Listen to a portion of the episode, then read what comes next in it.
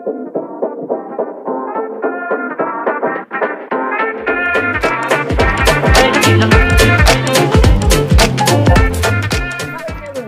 sou a Bianca. Eu sou o Matheus e sejam muito bem-vindos ao 13º episódio do Um Simples Podcast. E hoje a gente está com a presença maravilhosa da Simone, que veio aqui conversar um pouquinho com a gente. E agora a gente vai abrir para a Simone se apresentar um pouquinho. Oi, gente, tudo bem? Oi, Matheus, oi, Bianca. Super obrigada por esse convite, por estar aqui trocando essa ideia com vocês. Sou Simone Sirineu, trabalho há mais de 15 anos no audiovisual, sou founder e CEO hoje da Thanks for Sharing, uma produtora audiovisual com foco em comunicação corporativa. E vamos ver o que a gente consegue papear aí para contribuir na trajetória, na jornada de quem está ouvindo a gente. Bem, a gente é, fala muito aqui, né, sobre audiovisual e sobre produção de conteúdo também um pouco, mas o nosso foco é realmente falar com as pessoas que, como nós, não estão começando de uma certa forma, né? A gente já está é, nesse mercado faz uns três anos mas não é assim tanto tempo, então a gente ainda se considera um pouco no começo né, dessa jornada, a gente ainda tem muito para aprender. A gente acaba que, é, tendo algumas dúvidas e sabendo muito quais são as dúvidas recentes que as pessoas têm, né? Que as pessoas que estão começando têm, porque não faz tanto tempo assim que a gente estava nesse caminho, então. A gente acabou a gente... de passar por essas dúvidas, praticamente. Pois é, a gente se sente assim, representando assim, essas, esses questionamentos. O que a gente queria né, falar com você hoje é algumas coisas assim relacionadas a como a gente pode se posicionar no mercado, é, como a gente pode é, falar sobre valores e tudo mais, que a gente sabe que é uma dúvida muito frequente e é uma coisa que a gente né, sofreu durante muito tempo. E como você, é, pelo que você já falou com a gente, tal, você não só é, é a CEO da da Thanks for Share, mas vocês também trabalham com terceirizados, né, com outros freelancers e tudo mais. A gente acredita que a sua perspectiva, né, como a pessoa que recebe os orçamentos e tal, enxerga também, né, um pouco do outro lado, como a empresa que contrata isso, como a empresa que vai estar contratando o freelancer, enxerga, né, essa, essa parte também. Então, a minha primeira pergunta, assim, o meu primeiro tópico é que eu sei que quando a gente trabalha como MEI, né, ou como freelancer, a gente é uma empresa de uma única pessoa. Então, a gente, às vezes, tem uma dificuldade de entender qual é esse nosso posicionamento na hora de mandar um orçamento, na hora de lidar com, uma com um cliente ou com uma outra empresa parceira. E aí eu queria saber quais são as suas dicas o que, que você pode falar pra gente, assim, como né, se posicionar talvez de uma maneira mais profissional, mesmo sendo um freelancer ou mesmo sendo uma eu empresa. Olha, Bianca, essa pergunta ela é super legal porque eu acho que ela é muito importante, é, até para a gente evoluir o nosso mercado, até para a gente ganhar mais é, visibilidade nas coisas que a gente faz. Mas antes eu queria pegar um ganchinho da abertura que você fez que você falou sobre dúvidas e sobre o tempo de jornada de vocês. Eu que tenho um pouco mais de quilometragem rodada nisso, né, dentro do mercado audiovisual, queria dizer que assim, as dúvidas não vão cessar. A gente sempre vai ter dúvidas sobre algumas coisas, porque as coisas estão sempre, se você continuar se dedicando e trabalhando com afinco, as coisas vão evoluindo. Então, as dúvidas, às vezes, não era, não é mais essa, aí, mas é outra. Então, você resolveu um ponto que você tinha dúvida, que você não sabia muito bem, ou você foi para um caminho naquele momento que você era uma, mas quando você virou dois, é, aquela solução não faz mais sentido, você tem que mudar aquilo, né? Aquela dúvida que antes você respondeu A, agora você responde B. Então, eu acho que a primeira coisa muito legal de pensar nessa linha, né, independente de ser meio, de ser freelancer ou profissional, dentro dessa área do audiovisual, é que as dúvidas vão, vão existir sempre e você tem que entender um pouco o teu momento, ter essa olhar, é, é esse olhar para si, para entender qual que é a melhor estratégia em cima do que você quer construir.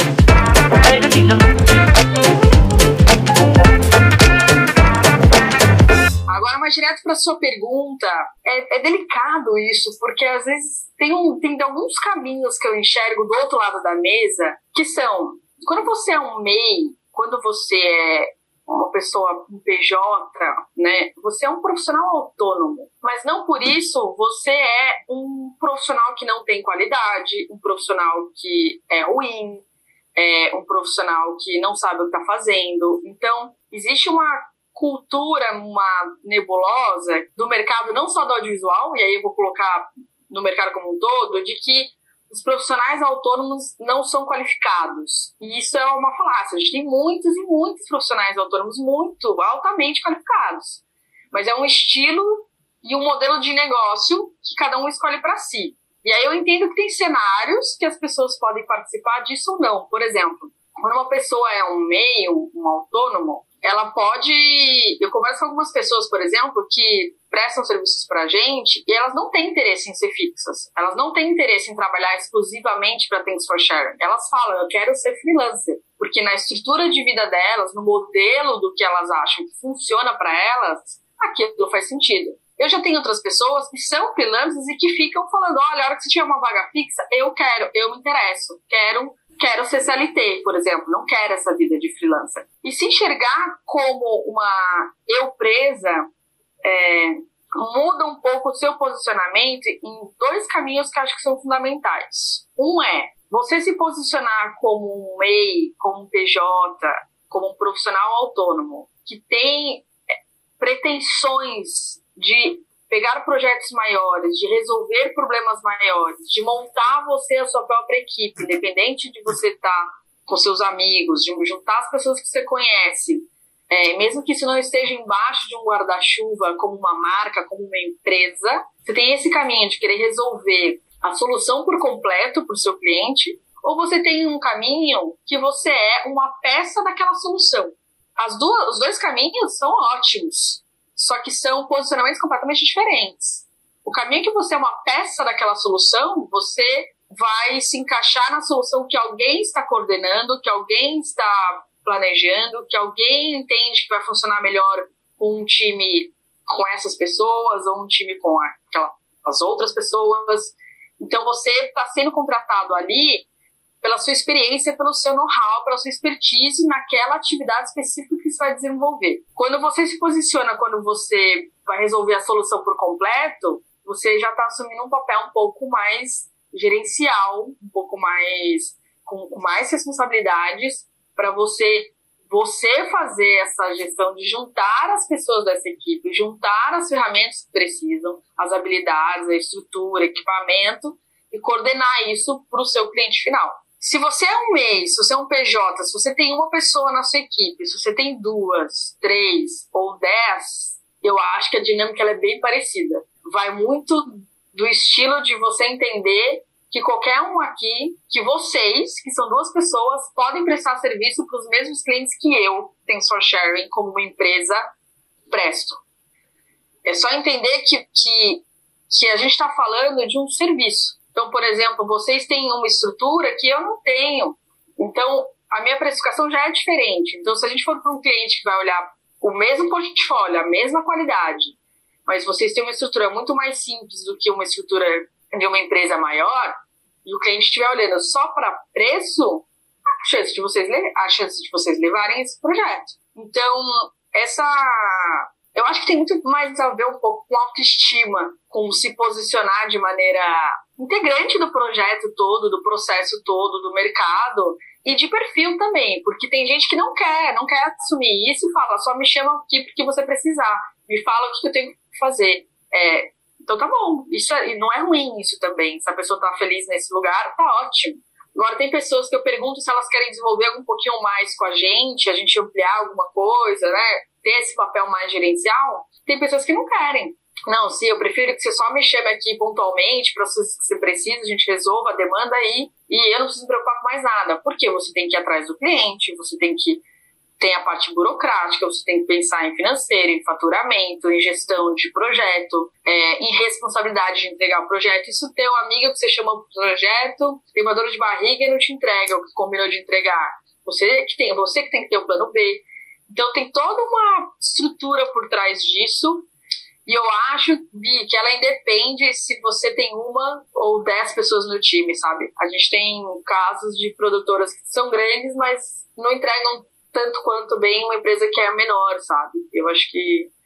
Não sei se eu te respondi exatamente, mas é, é um pouco nessa linha. Não, eu acho que é super válido também os dois posicionamentos, sabe? Porque a gente aqui sempre fala muito de ser MEI e de trabalhar por conta própria e tudo mais.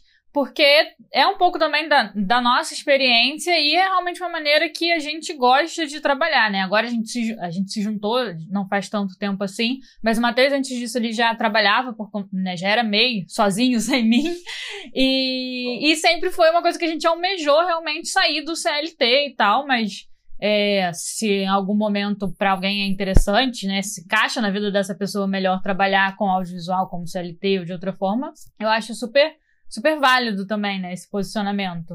É, o que eu acho legal disso, que é um movimento importante a gente observar, é que o CLT lá de trás, primeiro que CLT dentro do audiovisual já é uma, né, já é uma coisa rara de se encontrar, sabemos, né? Mas eu acho que assim, o CLT lá de trás, importante a gente olhar o contexto do momento que a gente vive também, né? Principalmente num ano pandêmico que a gente vem vivendo. O contexto do CLT lá atrás, ele tinha uma dinâmica né? As, as empresas tinham uma, um mindset mais old school de gestão, que é horário rígido de trabalho, você é, trabalha muito, tem que entregar muito dentro de um curto espaço de tempo, a organização das empresas. Então, de fato, acho que tinha uma característica que para muita gente não é interessante. Então, eu acho que observando um pouco o momento das empresas, acredito que essa nova era de CLT, bem entre aspas, né? É, de trabalho fixo, de trabalho exclusivo com uma produtora só, vamos colocar assim, independente do modelo de contratação, é, eu acho que a gente entra, acredito que a gente entra numa nova, vem, vem vindo de um novo modelo de gestão e que muda tudo. Então a gente começa a falar de flexibilidade de horário, a gente começa a falar de confiança na entrega, de home office, de uma, de uma, um trabalho mais colaborativo. Eu acho que esse outro momento das empresas também é importante analisar para aqueles que gostam de um pouco mais de estabilidade e que gostam de trabalhar fixo, independente se a gente está no modelo de CLT ou de um PJ fixo, né? Sim. Então, eu acho que é legal a gente observar isso também na hora de fazer essa escolha. O que eu escuto muita gente falando das pessoas que a gente conversa é que o trabalho do MEI do freelancer, 100% freelancer, ele é difícil de começar pela instabilidade que ele traz. Então, você tem hoje, né, em março, nossa, bombei, fiz aqui um baita salário, e aí chega abril, você zera. Então, acho que essa é uma grande dificuldade que a gente escuta das pessoas que querem internalizar, que ela quer ter essa segurança que todo mês ela vai ter o salário dela lá. É, são, são modelos totalmente válidos e vai muito de vai muito do lado pessoal e da coragem, quanto gosta de arriscar, o quanto gosta de mudança, o quanto quer crescer. Então, às vezes você cresce mais rápido como meio freelancer porque você vai crescendo. Na, no plano de carreira das produtoras é um processo um pouco mais lento. É, e plano de carreira e produtoras já é algo também que são duas palavras que a gente não costuma ouvir muito juntas, né? É, eu acho que isso é uma das razões também que as pessoas acabam querendo virar autônomas mas enfim, eu acredito que tem espaço para todo mundo. Eu acredito que é importante essa flexibilidade de, de, de modelos também, porque também é importante para as produtoras que, que oxigenem as suas, né, seus lados criativos, que abram espaço para outras coisas, para outros modelos. Então, às vezes a gente tem aqui modelo que a gente tem contratação fixa, mas também tem variável de comissionamento, que você pode aumentar o seu salário ou não. É, a gente tem, quando você fala de contratação CLT, a gente tem alguns outros benefícios que vêm junto, que dão um pouquinho mais de segurança, não só para quem é contratado, mas para quem está contratando também. Porque tem essa coisa do tipo, meu, você está junto, está no time, né? Não é só mais um emprego. Principalmente a gente que é empresa pequena, se posiciona como startup, para a gente também é interessante ter pessoas que acreditem no projeto e queiram construir com a gente esse projeto. É, é diferente de você entrar numa empresa já estabelecida, numa produtora muito grande, com um pensamento mais analógico, old school de gestão, e que você realmente vai ser um número ali. Eu acho que acredito que as pessoas, quando vão escolher esse movimento nas suas carreiras, tem que estar, tá, tem que pôr tudo isso na mesa, né? Não, as suas, não só as suas características pessoais, que impactam mais em um ou outro. Ah, eu sou uma pessoa super tímida, não gosto de dar muito a cara a tapa para no mercado, então talvez sua vida de freelancer vai ser um pouco mais custosa. Não que não pode dar certo, claro que pode, mas você tem que ser um, ter um pouquinho mais de jogo de cintura para você não ficar sem trabalho. Você tem que ampliar seu network, lembrar das pessoas que você existe, avisar as pessoas que, olha, estou disponível para trabalho. Recebo vários e-mails aqui de pessoal que é freela que fala, olha, estou com agenda livre para o período tal, se você tiver alguma coisa pode contar comigo. Então é legal isso também, porque às vezes é alguém que a gente trabalhou há um, dois anos atrás que a gente não lembra na hora de chamar, né? Então é natural isso. Então, acredito que são coisas que a gente tem que olhar para si, características nossas, como eu funciono, como eu gosto de trabalhar, como eu vou me sentir é, em plenitude fazendo isso, para eu poder desenvolver as minhas habilidades da melhor forma. Ao mesmo tempo, casar isso com como o mercado se comporta. Como que as empresas se comportavam lá atrás, como elas estão se comportando hoje, como depois desse modelo de pandemia elas vão passar a se comportar, como essa relação de, de fidelidade e lealdade entre contratante e profissional é importante, independente do formato, se for um formato mais esporádico ou se é um formato fixo. É, então, acho que é legal botar tudo isso. Eu sou do tipo que gosta de colocar tudo no papel, livremente, e olhar e entender quais cenários fazem sentido ou não, sabe? Acho que essa é uma boa dica para as pessoas conseguirem encontrar seu caminho. Eu acho que realmente agora a gente está num momento em que muita coisa vem mudando, né? E mudou nesse último ano, porque já tem um ano que a gente está nessa situação no mundo, pelo menos. E, e com certeza vai mudar bastante. Eu acho que depois que, sei lá, as coisas se normalizarem, né? A gente nem, nem sabe mais como dizer o se normalizar, porque a gente já tá nessa expectativa há tanto tempo, mas enfim. Quando as coisas mudarem novamente, né? É, eu acho que realmente esse formato de trabalho provavelmente mude, né? Porque essa questão do home office trouxe uma, um ponto de vista que eu acredito muito diferente para as empresas. E a gente vem vendo uma movimentação de pessoas que acabam que as empresas estão querendo né, adotar mais esse modelo home office, não só no meio audiovisual, né, mas assim, outros meios. Então, acredito que a gente está num momento em que as coisas ainda vão mudar. Não sei se bastante, mas que com certeza vai haver uma movimentação ali que não vai ser mais como era antes, né, disso tudo começar e é uma coisa que a gente tem que ficar de olho, né? Independente de estar tá começando ou não, eu acho, porque no fim das contas a gente é gerido pelo mercado. Então, se o mercado vai mudar, a gente tem que mudar junto, não tem muito jeito. Mas uma coisa que me, me, né, me chamou a atenção, assim, quando você falou, foi a questão de ter autoestima, né? Quando eu penso nessa questão da autoestima, eu penso saber, saber como se posicionar, né? Saber se posicionar de uma maneira firme, confiante, né? Então eu achei isso bem bacana, porque a gente fala com muitas pessoas e muitas pessoas vêm falar com a gente, ai, como é que eu mando esse orçamento? É, como é que eu faço isso? Muitas vezes é para o cliente final, não é para outras empresas, mas como a gente, né, tá sempre conversando com um público que tá começando,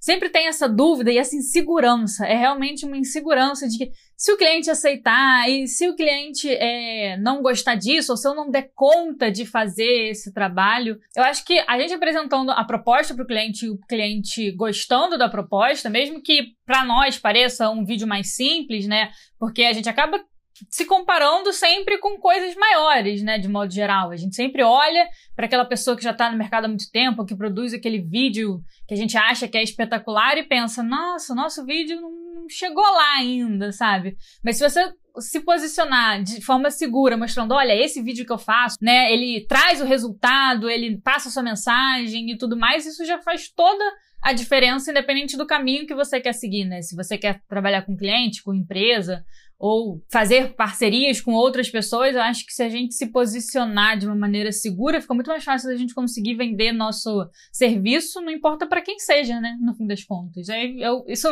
mexeu assim comigo, porque é uma coisa que a gente recebe realmente muito de comentário, né? Não? Pois é, é, essa semana mesmo a gente estava conversando com uma. Né, virou uma amiga nossa. Ela estava querendo oferecer um serviço para um, um estúdio de Pilates e ao qual ela já fazia parte, já fazia aula, estavam fazendo aula online por causa da situação da pandemia. E ela, nossa, mas eu tô com medo, e, e se ela não gostar, e se ela não aceitar? E pior, se ela aceitar, o que, que eu faço? A gente falou, não, mas a gente já viu o material que você já produziu, você já mandou vídeo pra gente, o que você sabe fazer é mais do que o suficiente para você conversar. E assim, para te deixar mais tranquila, abre o jogo com o cliente, fala que você está começando, que você sabe fazer isso, sabe fazer aquilo e pontua e deixa muito claro para esse seu cliente quais os benefícios, o que, que o seu material pode trazer de, de vantagem, o que, ele pode agregar para a empresa dessa sua cliente, o que, que ela pode trazer para o estúdio, né? Vai trazer visibilidade, vai trazer possíveis clientes, enfim, pontua todos esses pontos, tudo aquilo que você sabe que o seu material pode trazer, expõe para o cliente e vê o que, que ele traz de feedback. A partir disso você vai conversando. Não, assim, é dá, dá aquela angústiazinha, aquele medo de vai, não vai, mas é uma outra pessoa que está ali do outro lado, sabe? A gente tem que entender isso. Às vezes a gente fica com medo porque parece que é uma empresa muito grande e a gente tem que se portar de uma maneira muito específica, mas assim, tem uma pessoa do outro lado, você pode conversar com ela, sabe? É, não é, é intimidador, mas não é assim um bicho de sete cabeças.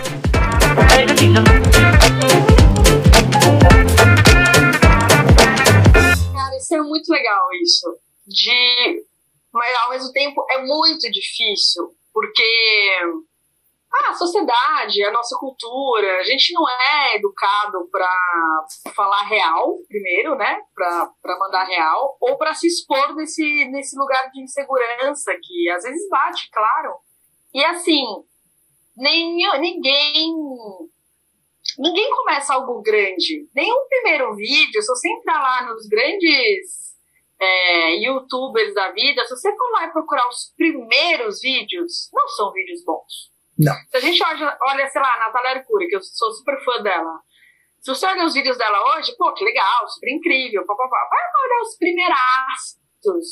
Não, é, então, assim, tá tudo bem, faz parte dessa jornada. O importante é começar por algum lugar. E outra, aí você começa o truque para você valorizar o teu trabalho. Por exemplo, abrindo bastidores, segredo, não conta pra ninguém. Os jobs que no nosso. A gente faz muito mais vídeos do que estão no nosso portfólio só está nos portfólio o padrão de vídeo que eu quero continuar vendendo. Tem uns videozinhos. Ah, que tá feio. Tem, claro que tem, gente. Por quê? Porque a identidade do cliente não era tão boa, porque a gente estava em outro momento profissional, é, porque o prazo não era o suficiente para a gente entregar aquilo. Então, a gente não tem só vídeo nota 10. A gente tem os vídeos nota 5, 5,5, 6, que, que não ficou legal, que eu não tenho. É, não tô super orgulhosa desse trabalho que é, gente, olha aqui no meu LinkedIn, no nosso Vimeo, no Instagram, olha o case que a gente fez. Não, não tá lá. Mas pro cliente tá incrível, porque para ele, na régua dele, pro momento que ele tava, ah, ele não tem área de marketing, ele nunca trabalhou com vídeo, é, ele não tem é, budget para investir numa alta produção. Então, para aquele momento, daquele cliente específico, a gente entregou nota 10. Mas para mim a régua de para onde eu quero construir a empresa era um nota 6. Então é algo que eu deixei aqui só dentro de casa. Quem viu, viu. Quem não viu, não vai ver. Entendeu? Então isso faz parte desse processo de aprendizagem e de crescimento do negócio também. Se eu quisesse atender aquele padrão de vídeo que existe um mercado enorme para aquele padrão de vídeo, que são empresas menores, empresas que não têm área de marketing, que não têm um, um design, uma identidade visual muito bem estabelecida. Aquele vídeo funciona super, mas não é aquele perfil de empresas que hoje, no modelo que está o meu negócio, eu quero atender. Mas é um baita mercado que existe. Então, para quem está começando e tem esse receio, é, vai, vai com tudo. E, e vai errar. E vai errar sim, tá tudo bem errar, gente. É importante errar. Só que é importante errar pequeno, errar com a professora do Pilates. É, não com, a, a, com o grupo de Pilates que tem unidades em todo o Brasil, entendeu? É, então, quando você vai oferecer isso, que dá essa insegurança, uma coisa que é legal de se pensar é: eu, por que, que eu tô querendo fazer isso? Eu tô dando o meu melhor? Eu vou assinar isso, eu quero assinar isso, ó, fui eu que fiz, eu que fiz o roteiro, eu que fiz fotografia, eu que fiz direção. Você quer assinar isso com teu nome com orgulho, como um bom trabalho? Não olhe para o lado. Não, não compara o seu trabalho com o trabalho dos outros. Porque está cada um em um momento. Você já fez o curso de iluminação, outra pessoa ainda não. Ela faz iluminação do jeito que ela acha que tem que fazer. Você já fez curso de after, então os seus vídeos entram com letterings e GCs mais animados. O outro não, vai entrar um GC padrão bonitinho, mas um pouco mais estático, sem tantos efeitos. Então não olha para o lado dentro da sua entrega, acredita naquilo que você está fazendo. Mesmo a gente, quando eu olho para o lado, tem um monte de gente que faz motion design incríveis. E eu falo, nossa, olha que vídeos incríveis. Ai, eu não acho que a gente faz isso ainda. Mas tem um ainda. Ou se eu quero fazer aquilo, porque aquilo é outro tipo de produção, aquilo é outro tipo de demanda. Então, na hora de entregar uma proposta, o que, que acho que já está muito claro para o cliente, quando eu recebo propostas aqui, é o escopo, que é o que está incluso naquela proposta, ou, ou seja, aonde começa e onde termina seu trabalho. Então, por exemplo, ah, eu vou gravar a aula do Pilates. Ok, você vai só gravar, você vai gravar e editar, você vai gravar, editar e tratar som, você vai gravar, editar, tratar som e tratar cor. Então, aonde, o que, que eu posso esperar de resultado final? E lembrando que muitos casos de clientes menores, quando a gente está falando assim, né, de gente que está começando e está pegando clientes que é o amigo, que é o tio, alguém tem uma empresa pequena e vai começar esse trabalho assim, lembrar que esse cliente, e isso acontece em empresas grandes também, viu? Ele é, ele é muito mais leigo do que você, por mais júnior que você seja. A pessoa que está te comprando não, não vai entender de iluminação, não vai entender o que, que é, o que é a lente A, o que é a lente B, por que, que o seu orçamento está um pouquinho mais caro porque você está levando duas lentes diferentes, uma macro e uma tele. Então, ela não vai entender isso, porque ela é leiga. E aí você, como especialista, por mais júnior que você seja, você já sabe mais do que aquela pessoa. Então, acredita na tua segurança daquilo que você estudou. Se você estudou direção, se você estudou animação, se você estudou montagem, é, se você faz roteiro. Acredita nessa história que você consegue contar através do vídeo. E quando você vai fazer esse ponto de contato com o cliente, o fundamental, e aqui eu, eu insisto muito nisso aqui, independente se a gente está falando com cliente comprador mesmo, ou se a gente está falando com clientes internos, porque no momento que eu contrato um freela, essa pessoa, ele é o meu cliente também. Porque eu preciso passar a bola redonda para essa pessoa. Se eu passar um roteiro, a versão errada do roteiro, eu vou fazer, ele vai fazer errado. Se ele fizer errado, vai ter refação. E aí o job que a pessoa achou que ia fazer em 10 dias vira 30. Então a gente entra num processo de um looping é, mal construído. Então o que eu falo sempre é: informações precisam estar completas e precisam estar documentadas. Então você não vai mandar uma proposta numa mensagem de WhatsApp, você vai criar um Word que seja. É, você vai criar qualquer coisa que você vai escrever onde começa, onde termina o seu trabalho seja nas atividades, nos equipamentos envolvidos, no valor que vai ser pago para isso, seja em quantos dias eu vou fazer isso. Então, por exemplo, a ah, gravação de aula de Pilates. Ok, quantos dias de gravação? Quantas horas de gravação? Se eu pedir para você vir os 30 dias aqui, você vai vir? Ou não? É uma diária? Quantas pessoas estão nessa equipe? Que equipamento que está incluso nisso? Tem tripé? Tem câmera? Tem teleprompter? Tem iluminação? Tem microfone? Que onde começa e onde termina e tudo que está incluso ali.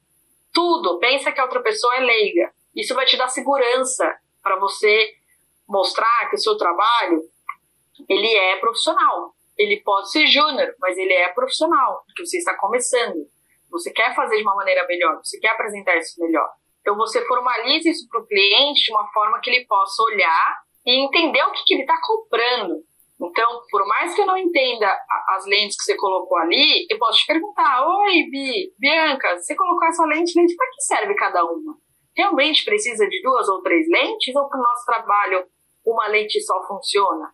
Não, olha, o ideal seriam essas duas, por causa disso. Essa aqui é para esse momento, essa aqui é para esse momento. Ah, bom, legal, entendi. E sabe o que vai acontecer quando você fizer isso? O seu cliente, que você estava com receio de dar conta do trabalho, de a pessoa não gostar, ela vai começar a olhar você como, nossa, essa pessoa sabe do que está falando. Essa pessoa me passa segurança, ela tem domínio sobre o que ela está fazendo. Por mais júnior que você seja, gente, você sabe mais do seu cliente que nunca fez vídeo. Você sabe abrir um programa de edição e editar, essa pessoa não sabe. Pronto. Então, então o júnior, é, ele é relativo de com quem você está interagindo. Então, valoriza isso, valoriza o fato de você ser júnior. E por que, que a pessoa é bom? Olha, como eu sou júnior, eu não tenho portfólio. Então, eu vou te fazer aqui uma coisa, um preço camarada de um projeto nível básico, mas eu, como eu não tenho portfólio, eu vou te entregar nível super premium, porque eu quero ter um portfólio bom para o meu trabalho. Lá no comecinho da Tens, eu investi muito em projetos que o cliente queria um negócio régua número 7 e eu queria entregar nota 10, porque eu sabia que aquele case com aquele cliente ia me abrir outros clientes. Então, de fato, o cliente comprou um produto nota 7, mas eu queria entregar nota 9 nota 10. Porque os próximos clientes iam querer comprar e pagar um produto nota 9 e 10 e eu ia ter um documento, ó, tá aqui o vídeo que eu fiz para a marca X, falando, ó, a gente tem capacidade de fazer isso. Eu não tenho muitas opções, mas a gente já fez, tá vendo? Então isso começa a te dar, primeiro, estratégia de crescimento e segurança para você lidar com alguém. Não esquece, essa pessoa leiga. É, por isso que é importante você ser um bom profissional, porque você vai não só educar essa pessoa, ensinar ela a comprar e comprar bem, porque não é interessante para o mercado nem para você que ela compre errado, porque se ela comprar errado, você vai frustrar a expectativa dela. Então você tem que deixar muito claro que, olha, você comprou isso, eu vou te entregar aí. Isso, e se você está entregando a mais, se você quer fazer portfólio, deixa claro. Até hoje eu coloco em proposta, ah, eu vou te, vou te dar um corte de 30 segundos de brinde para você fechar a proposta. Eu coloco lá, o corte de 30 segundos custaria X mil reais. Mas eu vou lá e risco, tipo, ó, isso aqui você está levando de brinde, tá bom? Para você valorizar que não é só um código de 30 segundos, são horas ilhas, é outro export, é outro ajuste de trilha, é outro ajuste de lock. Então tem, tem, tem uma criação em cima daquilo do nosso time. Então, para quem está começando, vai na fé, você vai ouvir muito não, faz parte do aprendizado. Primeira proposta vai ser só um Word, a segunda você vai querer colocar um, uma corzinha já mais bonitinha. Importante olhar a diagramação, não se preocupe que você não tem logo, que você não tem um nome comercial. Então, faz o teu nome antes de fazer o nome de uma empresa. Faz o teu nome como profissional. Eu quero contratar o Matheus, porque o Matheus é bom nesse corte de conteúdo gravado de eventos. É, não quero contratar o João, porque o João é bom para documentário. Então, faz o teu nome, que quando você vier depois com uma marca, ah, cresceu, clientes estão criando projetos maiores, vou me juntar com meu amigo, vou chamar alguém para freelar comigo. Aí, aí é um outro momento, outro momento de decisão, outra dúvida que chega, que é, faz sentido eu virar uma empresa, virar uma marca? Faz sentido eu ser um coletivo? Faz sentido eu ser um hub? Faz sentido eu continuar só com o meu nome mesmo? E para o cliente tá tudo certo e eu vou me resolvendo aqui com os meus amigos? Então, acho que vai na fé, gente, vai sem medo que dá. Olha, realmente foi muito, muito bom. muito boa essa resposta. Até é... eu tô me sentindo inspirado a mandar contrato. Mas é, eu consigo ver assim o pessoal assistindo, sabe? O pessoal da roda de conversa assistindo e pensando assim nas coisas e nas respostas.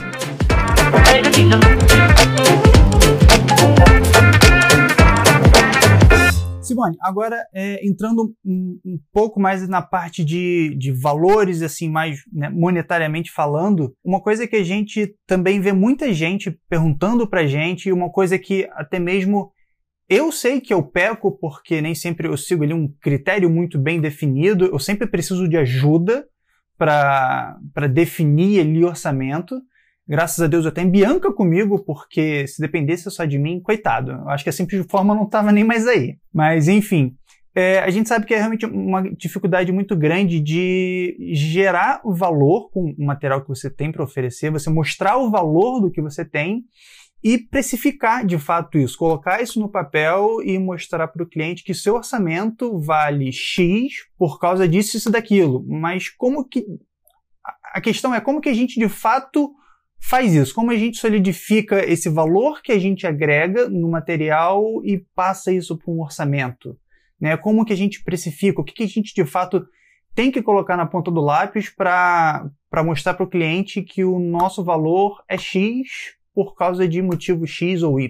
Essa é uma excelente pergunta e eu acho que é uma dor enorme do mercado, não só de quem está começando, mas de profissionais sêniores também, de, porque eu recebo de tudo aqui, viu, gente? Desde uma proposta com um contratinho formalizado, com cláusulas contratuais, até um WhatsApp aleatório custa X. Então, é, vamos lá. Orçamento. Três coisas.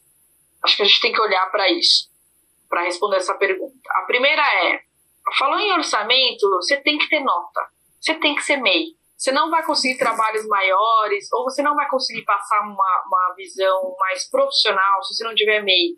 Se eu não me engano, custa 50 reais por mês ou por ano. Qualquer trabalho que você pegar, você já pagou isso. E outra, a chance de você pegar mais trabalho por ter um CNPJ é muito maior, porque me passa segurança. E porque as empresas contratantes, as empresas sérias, não deveriam contratar sem nota. Porque, por uma lógica financeira, eu preciso justificar o dinheiro que sai da minha empresa. Não é porque eu tenho um, um dinheiro que entrou na empresa, ah, entrou da onde? Entrou porque eu prestei esse serviço para essa empresa X, tá aqui a nota fiscal. É simples assim. Então, tenho certeza que você consegue ter mais clientes que você tem um CNPJ. Então, primeira coisa para você prospectar esses clientes, ter um CNPJ, isso, isso passa segurança, inclusive, para quem está te contratando. Quando a gente vai falar do orçamento, é custo, dinheiro, você precisa chegar na tua hora 100. Então, quantas horas, quanto custa a tua hora? Como que eu sei quanto custa tua hora? Você vai pegar os teus salários dos últimos três meses, se você é um autônomo, freelancer, esporádico, você vai pegar o seu. Ah, mês passado eu ganhei 10 mil reais. Tá, e no retrasado, ganhei mil. E no outro mês, ah, ganhei três. Então, você não tem um salário fixo. Então, essa conta, você precisa fazer uma média, que é você pegar os seus últimos três meses como freelancer e você recebeu dois mil reais, mil reais e três mil reais. Então você recebeu seis mil reais durante três meses. Quantas horas você trabalhou em cada mês? Para ganhar dois mil reais, eu trabalhei dez horas. Para ganhar mil, eu trabalhei dez horas. Para ganhar três mil, eu trabalhei 30 horas. Então você tem por seis meses seis mil reais por 30, 40, 50 horas trabalhadas. O que quiser fazer? Você vai dividir esse valor e vai, você vai dividir os 6 mil por 30, que é, então, por 90, desculpa, você vai pegar os seus 3 meses, vai dividir por 90, você vai ter sua média diária. Só que você vai pegar esses 6 mil reais, vai dividir pelas 50 horas e vai descobrir por quanto custou a tua hora de trabalho efetivamente. Só que aí a gente entra em outro detalhe que é você controlar quantas horas você trabalha. Porque às vezes a gente não conta tempo de deslocamento, tempo de pesquisa, tempo de, de decupagem de material. Então isso tem que estar contemplado no teu orçamento. Para você chegar numa média desse valor, você vai descobrir lá, pô, minha hora está custando 30 reais, está custando 70 reais, está é, custando 100 reais. Você vai chegar nesse número para você descobrir como que você tá, quanto que você está ganhando. Para daí você conseguir chegar num valor que você quer cobrar. Mas quanto que eu quero cobrar? Quanto que depende disso? Aí você vai ter que ter uma equação e essa equação, sim, ela é uma equação subjetiva que vai do teu estudo, da tua experiência, dos teus anos de atendimento, do teu nível de portfólio naquilo que o cliente está te pedindo, é, na demanda daquele trabalho. Então, por exemplo, quando me chega um trabalho de 3D, não é o nosso know-how. Então, o meu orçamento não é um orçamento de quem tem muitas quilometragem em 3D, por exemplo. Você vai ter que olhar tudo que envolve o seu custo. Então, deslocamento tem que estar lá, alimentação tem que estar lá, energia tem que estar lá se você gastar isso. Ah, eu vou precisar comprar um cabo para levar na diária, uma extensão. Tem que estar no orçamento porque são custos que você tem. Como é que você monta um orçamento? Você vai abrir um Excel, você vai botar todas as linhas, tudo que você vai ter de custo. Então eu tenho um custo de criar o roteiro. Quantas horas eu vou demorar para criar o roteiro? Vou demorar 5 horas. Quanto custa a minha hora? Fez a conta lá da média do teu último salário? Aquela é a tua média do que o mercado está pagando da tua hora. Então você fez lá a conta, eu vou gastar 5 horas para fazer esse roteiro. Então é minha hora vezes 5. Ah, eu vou fazer a diária de gravação aqui. Então quanto, vai, quanto que é uma diária? 8 horas. 8 horas? Ah, mas eu tenho uma hora para ir uma hora para voltar. Que é uma hora que eu não estou trabalhando para outro cliente. Eu estou trabalhando para você que contratou uma diária. Então, na verdade, 10 horas. 10 horas vezes a hora, X. Isso tudo, tô falando de uma equipe, né? Da pessoa que vai ter sempre o mesmo valor de hora, só que ela vai demorar mais ou menos horas para cada atividade. Isso tudo vale para todas as funções do roteiro, fotografia, edição, montagem, pós, é, som. Você vai olhar para tudo isso. Então, você vai precificar a partir da sua hora, e aí você precisa ter, junto a isso, critérios de orçamento. Você juntou tudo isso, foi uma coisa que a gente falou e que é uma coisa que eu falo muito para todo mundo que quer trabalhar com a gente, qual que é o critério da tua precificação. Simone, eu tenho 50 mil anos fazendo motion design, por isso a minha hora custa um milhão de reais. Putz, nossa, você tem 50 mil anos, caramba, é muito tempo fazendo, né? Você deve fazer isso em dois minutos. Então, não é porque é rápido que custa pouco. Só é rápido porque você demorou cinco anos aprendendo a fazer aquilo em 30 minutos. E, então, a hora daqueles 30 minutos não é só os 30, é os 5 anos que você ficou aprendendo várias coisas para conseguir fazer aquilo em 30 minutos. Por isso que a tua hora vale mais ou vale menos. Da dedicação, esforço, conhecimento que você aplicou para fazer aquilo. Quando você faz essa linha, abriu o Excel, colocou lá linha, linha, linha de tudo que você vai ter de custo para fazer aquilo, você vai aplicar o teu imposto. Então, você vai emitir nota, né? Você vai aplicar o teu imposto em cima daquilo. Aplicou o imposto em cima daquilo, você vai chegar no valor final do cliente. Então, você vai ter que fazer um cálculo ali, em cima do custo, você tem um imposto, você vai chegar no seu valor final do cliente. Não é um erro que muita gente faz é vou ter um custo de mil reais, o meu imposto é 10%. Então, vai 10% de mil reais vai dar 100, então meu custo é 1.100.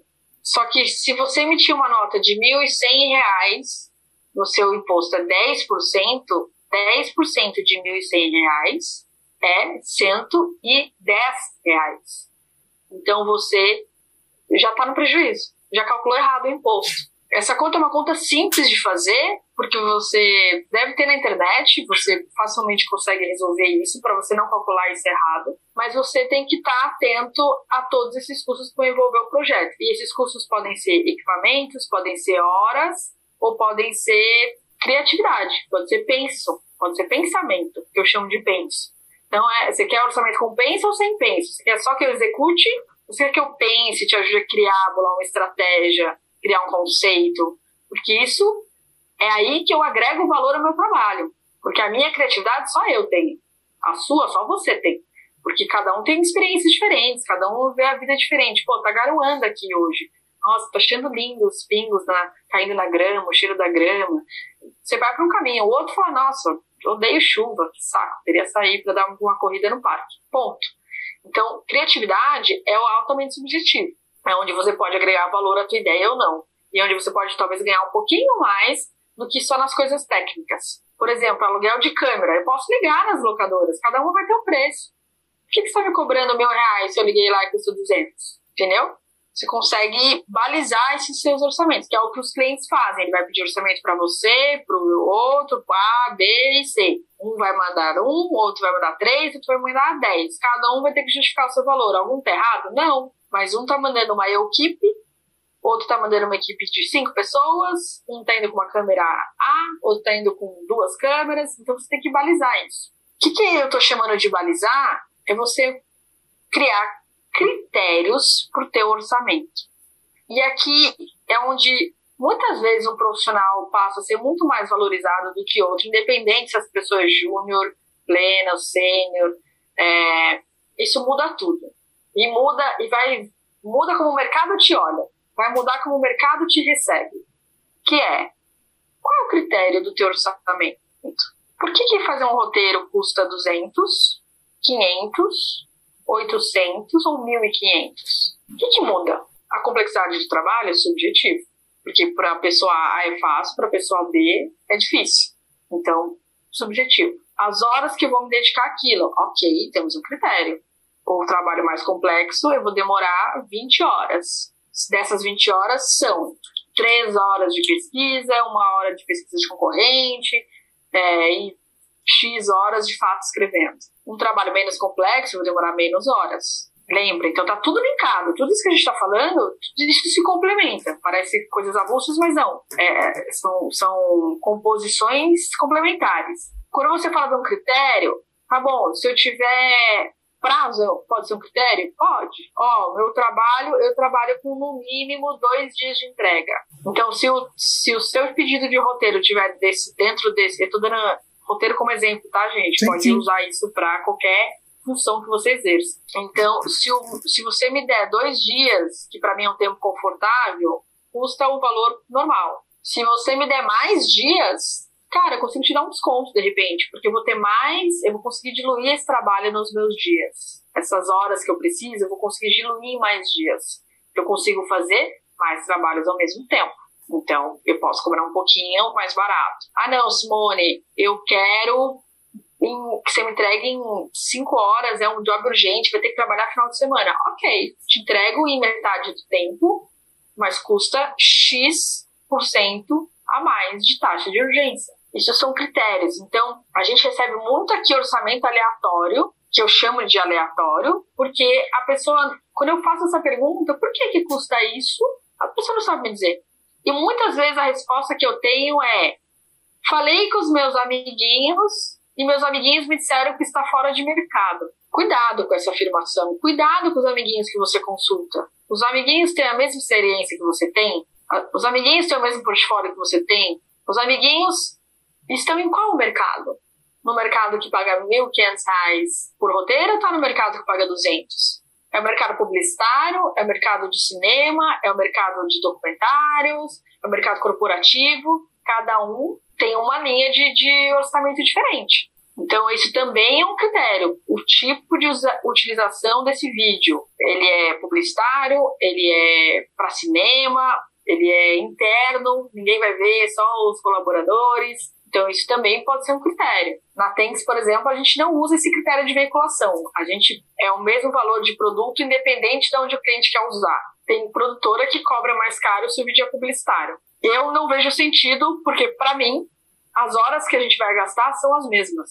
Você exibindo esse vídeo para tua mãe na sala da tua casa ou na Rede Globo em rede nacional. Para mim não vai fazer diferença. Eu vou gastar as mesmas 10 horas, por exemplo. Então a gente criou uma política que na nossa empresa a gente não cobra adicional por veiculação, exceto as taxas cobradas né, na Ancine, esse tipo de coisa que, que precisam é, para entrar o material em veiculação. Mas você tem que ter muito claro esse critério. Por que, que um, um roteiro, por exemplo, eu tenho duas colunas de roteiro, locução e descrição de cena.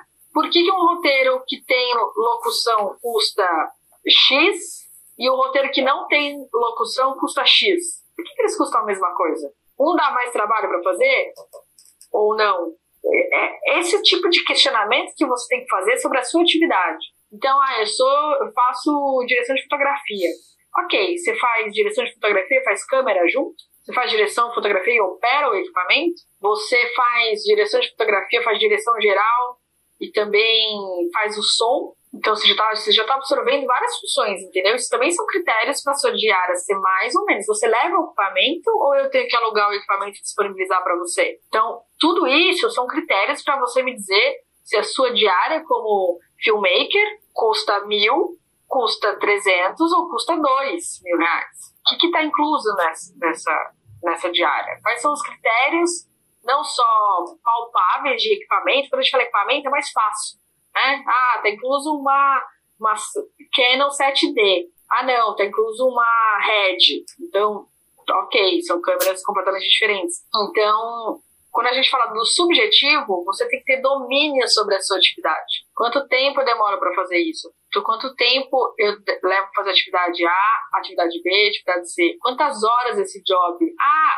é um videozinho de dois minutos. Claro, dois minutos, mas você vai ficar 15 dias trabalhando nele, entendeu? Então, e é importante todo mundo ter critério para a gente educar o mercado, para o mercado parar de falar que, ah, mas é um videozinho de 30 segundos para a internet, isso aqui tem que custar 100 reais. Não, ele é um vídeo é 30 segundos, mas o tempo que eu levei para fazer foram 15 dias, trabalhando só exclusivamente para você. Então, esses critérios ajudam a gente a educar todo mundo, principalmente quem está chegando na área agora, é importante criar esses critérios. Hum, desconheço algum material de consulta que padronize isso de fato, mas é, é algo que eu aprendi na prática como gestora, como empreendedora, e é algo que eu sofro quando eu preciso contratar as pessoas, porque eu recebo, eu também faço, né? Eu também levanto orçamento. Ah, você precisa aqui de um roteirista. A, B e C me mandam um valor do X. Eu fico, ah, gente, é, vamos para onde, né? É, só porque é mais barato é ruim, só porque tá caro é bom, não quer dizer isso também. Tem habilidades, você pode ser especialista. Então, tem alguns roteiristas que a gente trabalha aqui que são especialistas em dramaturgia. Então, quando a gente tem que fazer série, alguma coisa um pouco mais estruturada para cliente, eu vou nessas pessoas. E eu sei que eu vou pagar um pouco mais caro, mas elas são especialistas em dramaturgia. Faz todo sentido para uma série. Mas eu não vou contratar essa pessoa para fazer um explainer vídeo de um minuto e meio. Entende? Sim. Isso é um critério. A pessoa se especializou naquilo. Para você montar a sua política de preços, eu acho que são itens básicos né, que você pode ter antes de você aprofundar esse pensamento. Horas trabalhadas, tempo que você vai ficar, né, é, com esse projeto. Então, é um projeto de um, dois dias, é um projeto de meses. O que está incluso nisso? O que está incluso de intelecto seu ou de estrutura física de equipamentos, computador, seu computador. Seu computador estraga. Você vai ficar velho daqui a pouco. Você vai precisar comprar outro. Quem está pagando isso? O cliente tem que pagar isso. Porque você está gastando o seu computador para fazer o trabalho para o cliente. Ah, então eu vou pôr aqui 3 mil reais no orçamento? Não! Você vai pôr o seu computador custa 3 mil reais, você vai, vai pôr 30 reais. Porque você não vai trocar de computador mês que vem, você vai trocar de computador daqui dois, três anos, quando o computador estragar de tanto você trabalhar. Então você vai pôr um pouquinho de cada pouquinho de cada cliente, você vai pôr o preço do computador. Que aí quando ele estragar, você vai falar, ótimo, todos esses clientes ao longo desses três anos pagaram um pouquinho do meu computador e agora eu tenho dinheiro para comprar um computador não. Então acho que o orçamento tem que Parece complexo, né? Depois de tudo isso que eu falei. mas, mas não é. É mais uma questão de você pensar critérios, planilhar, colocar o imposto e tem que fazer sentido para o cliente, tem que estar claro. Você pode cobrar o que quando você quiser. O mercado vai dizer se tem espaço para isso ou não. Tem, por exemplo, a gente trabalha com um escopo fechado e preço fechado. Então, você entra lá no nosso site, o preço está lá, todo mundo sabe quanto a gente cobra. A gente não tem segredo nisso, porque é um modelo de negócio que a gente escolheu. Só que a partir do momento que eu tenho um preço fechado para o cliente, o que acontece? Eu tenho um custo fixo fechado. O que é custo fixo? Tudo que eu vou gastar que envolve aquele projeto. Só que isso fez com que eu não conseguisse mais trabalhar com determinados perfis de profissionais que me cobram o mesmo preço que eu, que me cobravam o mesmo preço que eu cobro para o cliente hoje. Então o cliente vai lá e me cobra 5, 6, 7 mil reais um, um vídeo. Então não dá para eu vender por esse mesmo valor. Então, né, a gente não funciona. Quando você tem esse critério, fica muito mais assertivo para você. E outra, você vai descobrir o teu preço. Ah, eu minha média de vídeo aqui é de mil reais que eu vendo. Ótimo, você vai nos clientes que pagam mil reais. Você não vai no cliente que quer pagar duzentos. Vai no cliente que quer pagar mil. Ou você vai no cliente que paga dois, e talvez neste momento, em crise econômica, queira pagar um. Então você vai ganhar aquele cliente. Então são algumas coisas que você vai juntando ali. Põe no papel, põe no papel, põe no Excel. Não precisa ter medo de planilha, gente. É tudo automático. É só dar um. Pergunta pro tio Google, que tem formulinha lá de mais, menos, multiplicação. É, e aí você já faz um, um, template ali, você deixa pronto, você vai fazer isso uma vez só. Depois, todos os orçamentos que você tiver, você vai repetir ali as linhas, o que está incluso, o que não está em cada um, e você já vai ter o preço para o seu cliente. Chegou nesse preço, o que você vai fazer? A tua proposta comercial, que é, nosso terceiro, que é o terceiro item, que é você apresentar essa proposta desse orçamento. E tudo isso que a gente falou agora tem que estar nessa proposta. Todos esses critérios apresentados de uma forma elegante, bonita e, e didática até, então, ó, eu vou cobrar aqui mil reais por esse trabalho, para fazer esse vídeo de dois minutos, e nele, nesse mil reais, está incluso uma diária com X horas na cidade tal, que aí daí você fala, ah, uma diária. Aí o cliente inventa, ah, é uma diária em outra cidade. E aí você, como é que você vai fazer para pagar esse deslocamento? Uma diária na cidade X, inclusa uma câmera XPTO, incluso isso, isso, isso, X horas ilhas trabalhadas de edição, X horas ilhas de pós-produção de animação de LEDs, vinheta de abertura, vinheta de fechamento, é, blá, blá, blá. não inclui trilha. Aí você pode ajudar o cliente a entender, ó, essa proposta não inclui, que são as coisas que você não orçou, deslocamento para outra cidade, não inclui tradução para outro idioma, não inclui legenda,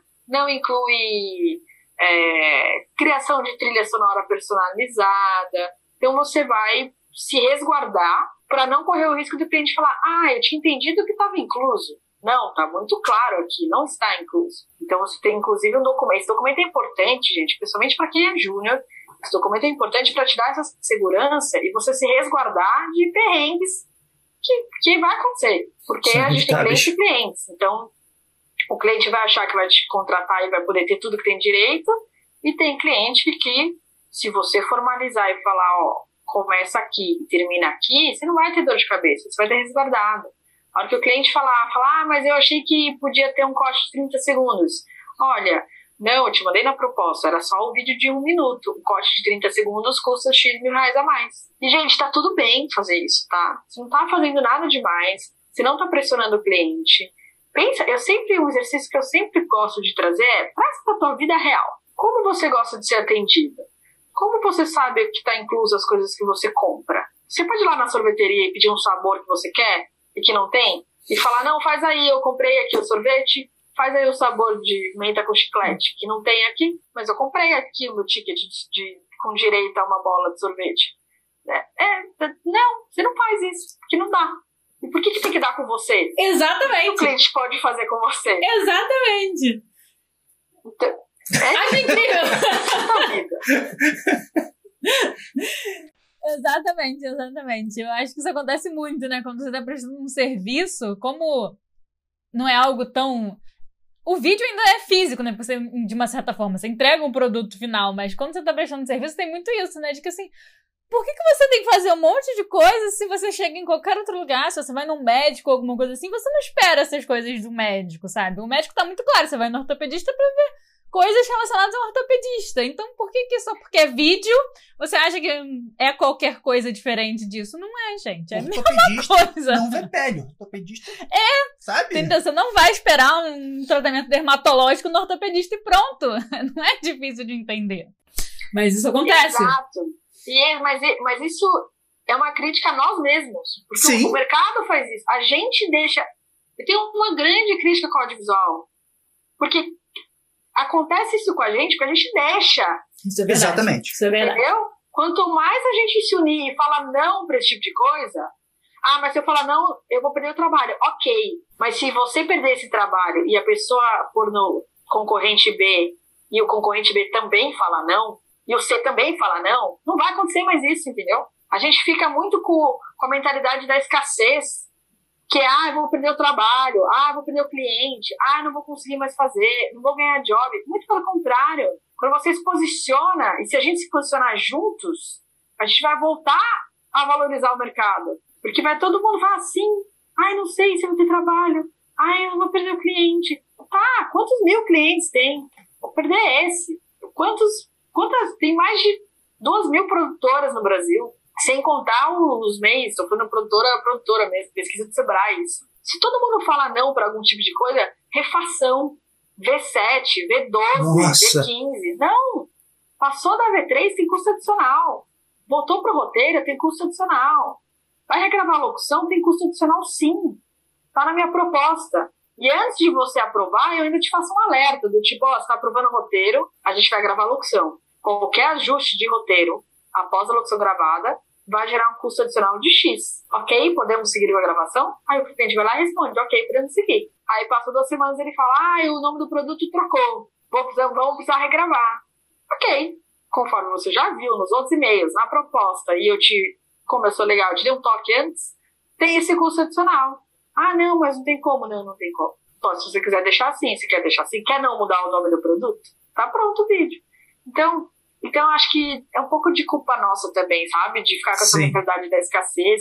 É difícil, não é fácil falar não. Não é fácil falar não. Mas eu acho que a gente tem que se apoiar nisso e entender o que funciona, o que não funciona, o que é para mim, o que está fora do padrão de mercado e o que é o mercado.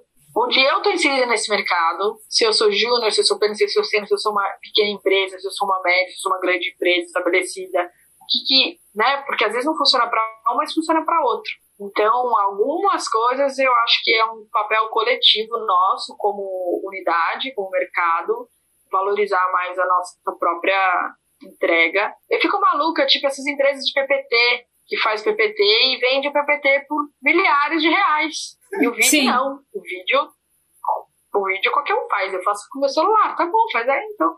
Tipo, beleza, entendeu? Total, a gente vê essas coisas, essas empresas assim de apresentação, assim, as apresentações são sempre caras, caríssimas. Eu acho super válido, porque assim, é realmente uma coisa super difícil de fazer, envolve muitas coisas, não é diminuindo isso, mas por que, que o vídeo não, entendeu? Por que, que o vídeo não, não, é, não é valorizado dessa maneira? Mas eu acho que é muito uma coisa social também, uma cultura nossa dessa questão do não ser difícil, porque eu não entendo por que, que é difícil dizer não, mas né, existe uma questão cultural, acho que em volta desse não. Não só no audiovisual, mas eu acho que na nossa sociedade mesmo. E eu entendo muito o medo da pessoa de ficar sem cliente. É, eu já trabalhei com outras coisas antes de trabalhar com audiovisual e trabalhava com design de interiores. E eu já perdi cliente por falar não para fazer uma coisa que não era certa. Como design de interiores, ele às vezes envolve eletrodoméstico, tomada, essas coisas assim, é gás.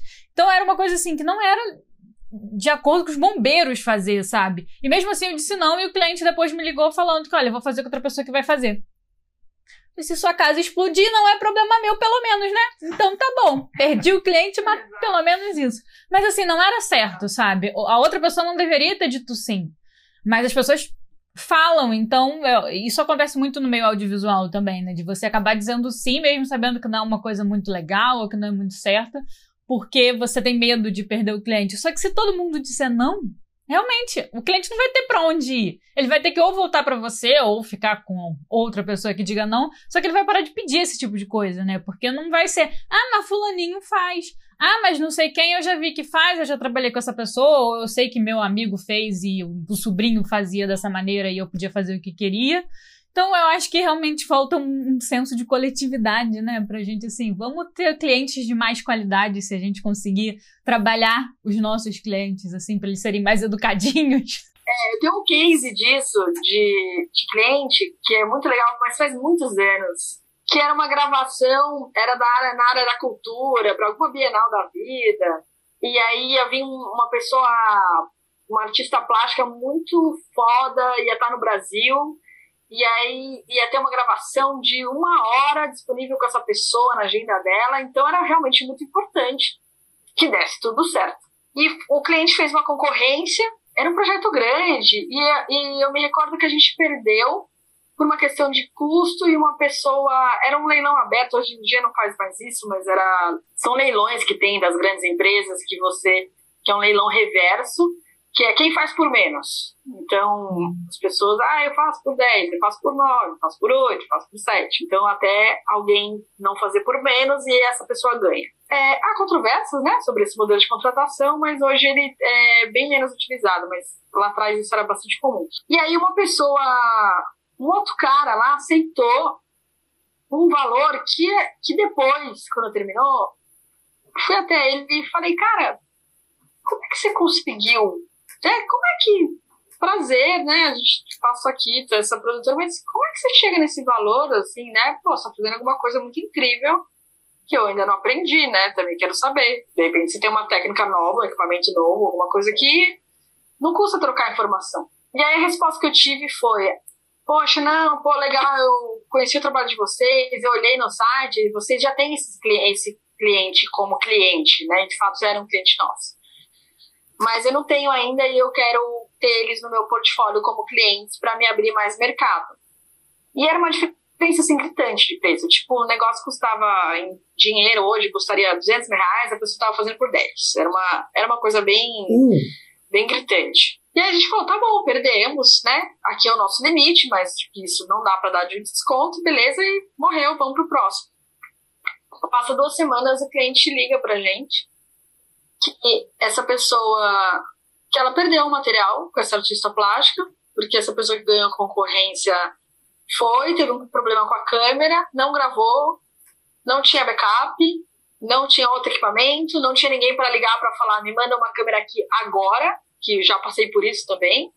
Então, perdeu o trabalho, entendeu? Tipo, então é muita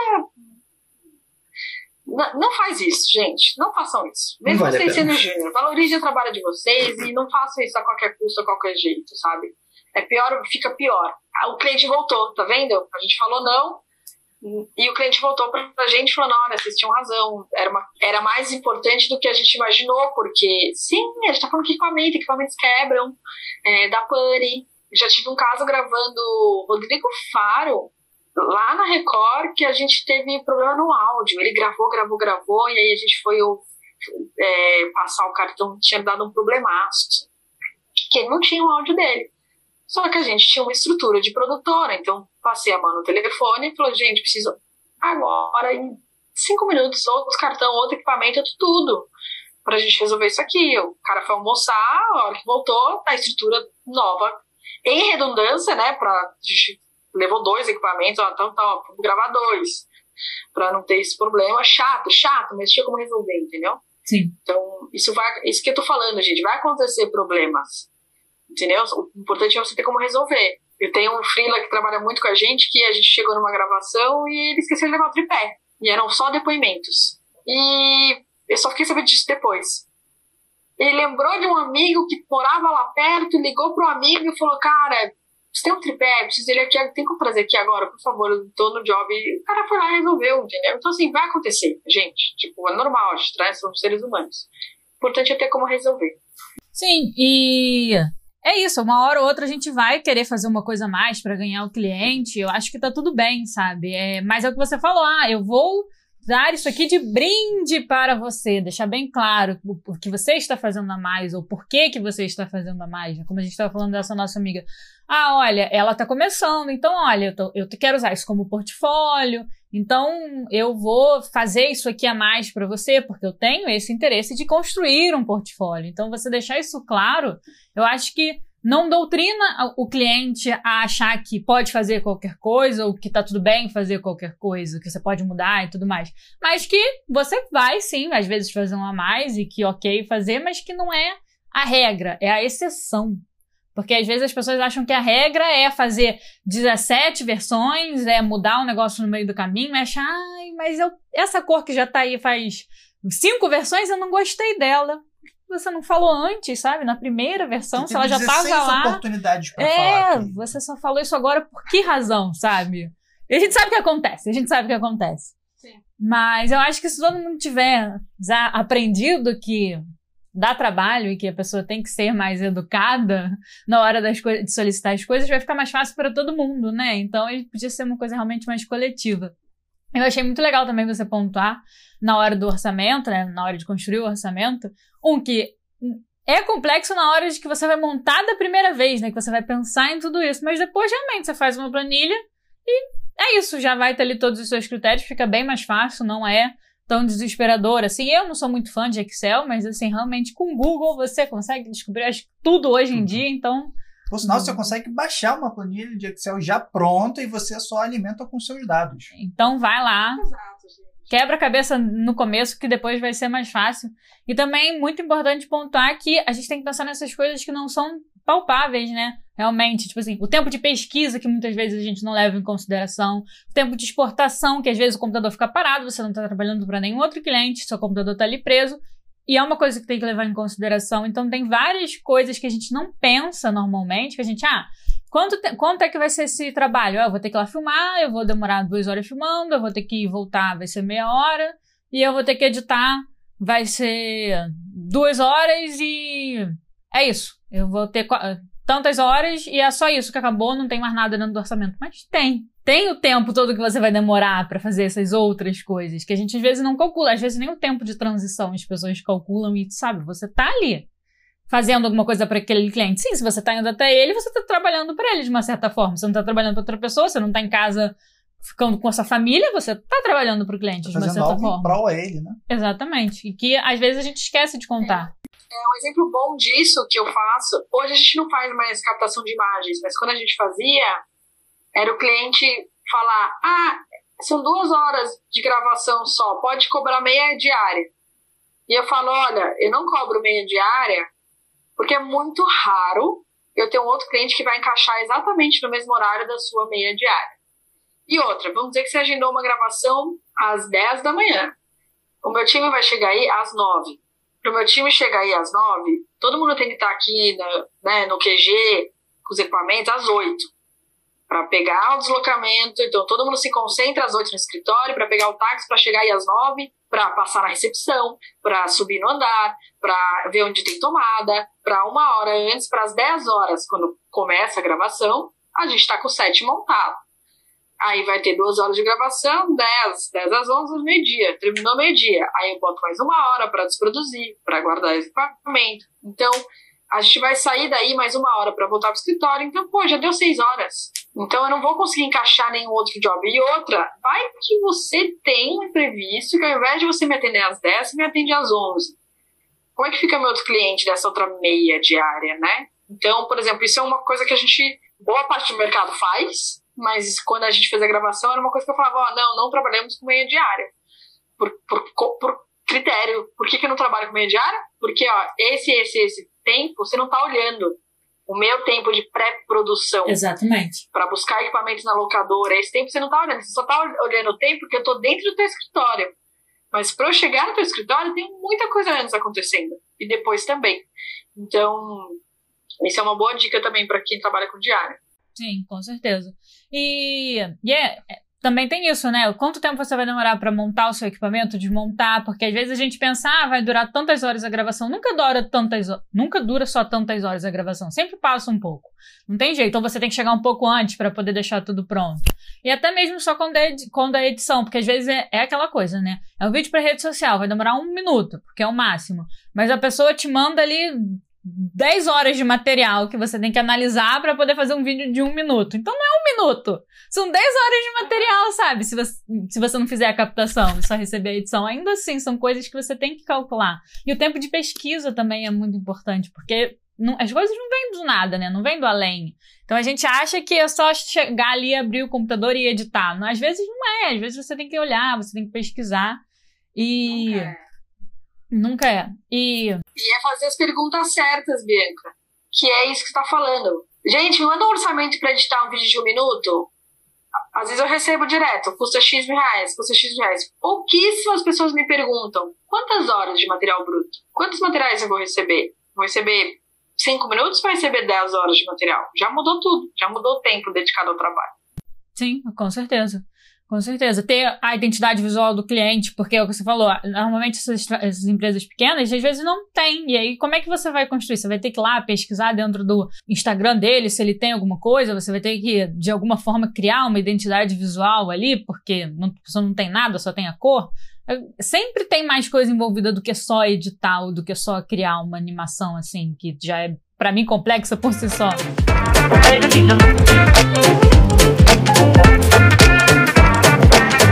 Uma última coisa que eu queria pontuar com relação a isso é que você falou no começo do MEI e tal, o MEI, ele é 50, 60 reais por mês, né? Tem é. essa variação. Só para pontuar para quem tá ouvindo, né? Saber que às vezes o pessoal ainda não tem MEI. E aí fica nessa dúvida como é que o MEI funciona.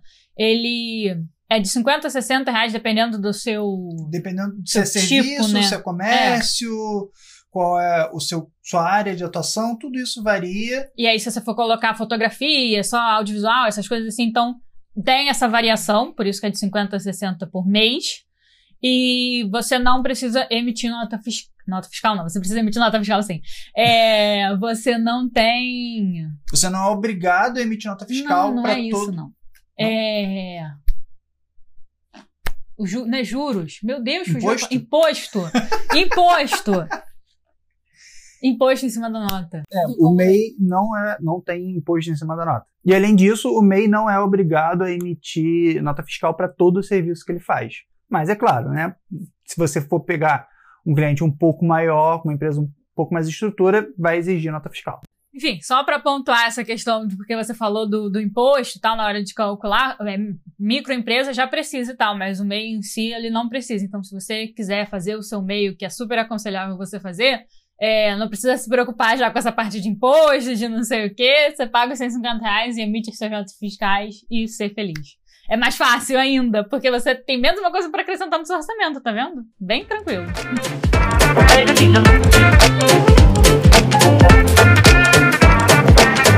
Acho que a gente pode partir para nossa terceira pergunta, né? Pra gente finalizar. E finalizar mais ou menos, porque eu acho que ainda vai render bastante essa pergunta.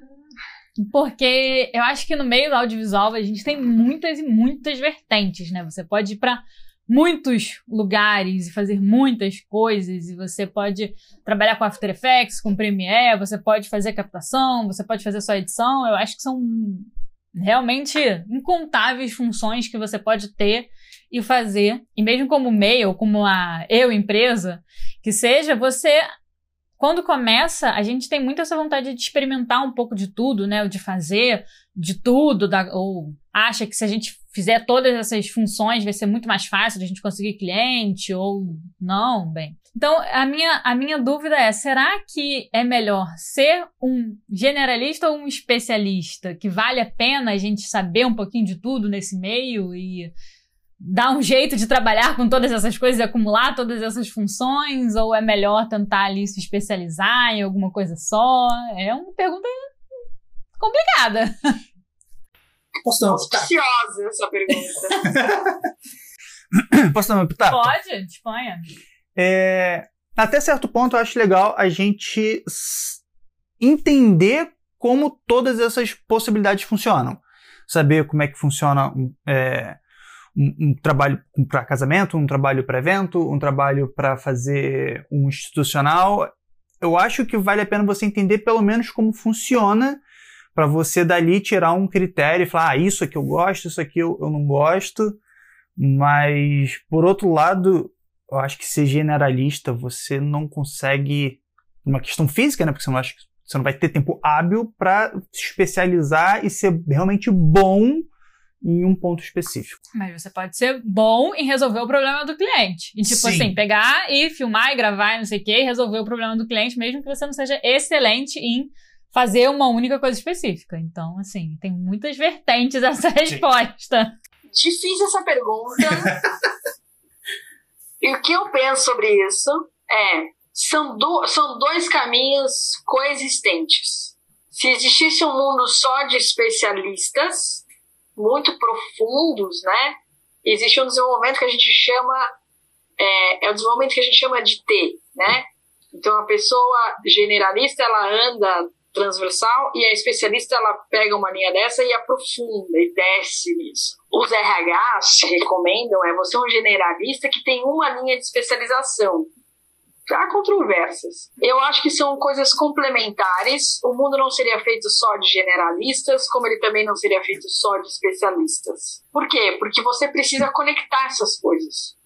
Você precisa fazer a ponte entre esses lugares. E quem faz a ponte entre esses lugares normalmente são os generalistas, que é que consegue conversar com a pessoa ultra especialista do TI com por exemplo, a pessoa que consegue conversar com um diretor de fotografia super exigente com os equipamentos e com lentes e com ISO e com, com tudo, com um cliente que não entende nada disso. Se eu chegar com o cliente com um linguajar 100% especialista, 100% técnico, é, talvez essa conversa não flua, talvez, talvez a, o que precisa resolver não se, não se resolva. Quando a gente coloca uma pessoa generalista no meio, que entende o técnico especialista, consegue traduzir, juntar com outras informações, juntar com negócio, juntar com juntar com negócio, juntar com comercial, juntar com vendas para traduzir isso para o cliente, aí dá jogo. No meu caso, olhando um pouco para mim, eu sou generalista, a minha empresa é especialista. Então são coisas complementares. Eu tenho uma função generalista, porque eu preciso estar um pouco ligada em tudo. Eu preciso estar ligada em gestão, eu preciso estar ligada em tecnologia, eu preciso estar ligada em design, eu preciso estar ligada em RH, em financeiro, em. Sou especialista em alguma coisa? Não. Aí eu vou lá e contrato uma gerente financeira que vai entender tudo disso. Ok, essa é a função dela, esse é o cargo dela. Eu não sou. É, muita gente me pergunta se eu fico com o papel de diretora criativa aqui. Eu falo, não, porque não dá para fazer só isso. E se eu for diretora criativa, eu tenho que estar consumindo muito isso. E hoje, no meu papel, não, porque eu também estou preocupado com a estratégia, em abrir operação não sei aonde, nas metas comerciais, em outras coisas que não são só a direção criativa. Então, de fato, tenho um papel executivo, um papel de CEO hoje. Como modelo de negócio, eu transformei a minha empresa numa empresa especialista. Não faço mais captação de imagens, porque quando a gente fala, ah, sou uma produtora, a pessoa faz captação de imagens, faz 2D, faz 3D, faz evento, faz interno, faz externo, faz personagem, faz tudo que você imaginar. Ok, então eu vou focar em animação. Legal. Dentro da animação, eu tenho frame a frame, eu tenho série, eu tenho personagem, eu tenho. Tá, vamos no motion design, conteúdo corporativo, é isso. A funila da funila da funila. Por quê? Porque vai ficar mais fácil eu fazer a minha própria gestão, a minha estratégia de desenvolvimento de mercado. Porque quando eu sou especialista, a vantagem de ser especialista é o seu único foco. Então, quando te sobra tempo ou te sobra dinheiro, onde é que você vai investir? Nesse seu tema que é o foco. Então, se eu sou um diretor de fotografia, me sobra tempo, eu vou estudar sobre iluminação, vou estudar sobre profundidade, vou estudar sobre. Me sobra dinheiro, vou comprar uma câmera melhor, vou comprar uma lente melhor, vou comprar um equipamento X que vai me deixar cada vez mais especialista ninja em direção de fotografia. E isso vale para qualquer área. Então, ou te sobra tempo ou te sobra dinheiro. Sempre são essas duas variáveis que são os dois recursos escassos que a gente tem. No caso do generalista, eu posso saber um pouquinho de cada coisa e ter uma habilidade tremenda de conectar essas coisas. Só que não sou eu que vou executar. Então, tudo bem eu não saber mexer no After Effects. Porque quando eu precisar disso, eu vou chamar quem sabe. Eu vou montar um time para isso. Eu vou atrás desse profissional. Eu vou atrás dessa pessoa que sabe fazer essa atividade que eu sei fazer até a página 2. Mas é importante eu saber até a página 2, porque eu preciso vender para o cliente, porque eu preciso conversar com o meu time, porque eu preciso, é, enfim, articular alguma coisa sobre aquele tema. Estou falando aqui de modo mais genérico, porque isso vale para o audiovisual, vale para a tua carreira, vale para qualquer área dentro do audiovisual, vale para tudo. As duas linhas são igualmente valorizadas no mercado, viu, gente?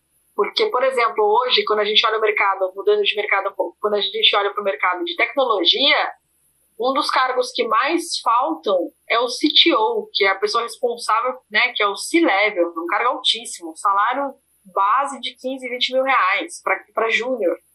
Por que está faltando essa pessoa? Porque a gente não acha pessoas que conseguem conversar com o desenvolvedor, que é a pessoa ultra especialista, que, né, que não é só ver lá as programações, para conversar com o cliente, para conversar com, a área de vendas, para conversar com as outras áreas, entendeu?